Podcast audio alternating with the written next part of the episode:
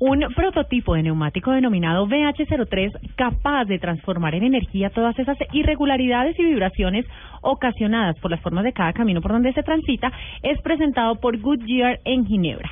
Con el fin de que la generación de electricidad sea excelente, la estructura interna de la llanta fue fabricada a partir de dos tipos de materiales. Uno termoeléctrico, que transforma el calor generado, y otro piezoeléctrico, encargado de convertir la presión que generan aquellas deformaciones. La marca británica Mini anunció que dejará de fabricar el Mini Coupe y el Roadster para concentrarse en los modelos de tres y cinco puertas, es decir, el Paceman y el Countryman. Después de cuatro años de vida comercial, el coupé y la versión convertible de este auto de Mini dejará de fabricarse en la planta de Oxford, Inglaterra, debido a que no tiene cabida en la nueva generación de vehículos de la marca, cada vez más grandes y familiares. En febrero fueron registrados 22.869 vehículos, lo que significa que con respecto al mes de enero los números subieron un 7.7%, pero frente al mismo mes del 2014 cayeron un 3.7%.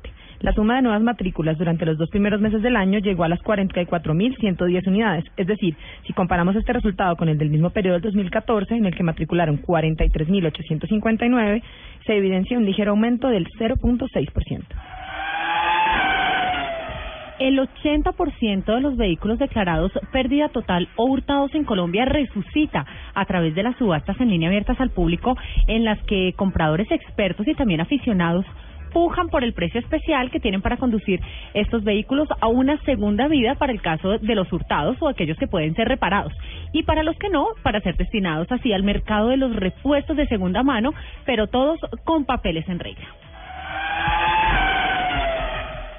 y este es un mercado en crecimiento, pues tan solo en 2014 se vendieron más de mil de estos vehículos con todos los papeles en regla y a través del mismo sistema en línea de la compañía brasilera Superbit, que tiene una vasta experiencia en Latinoamérica en este tipo de transacciones.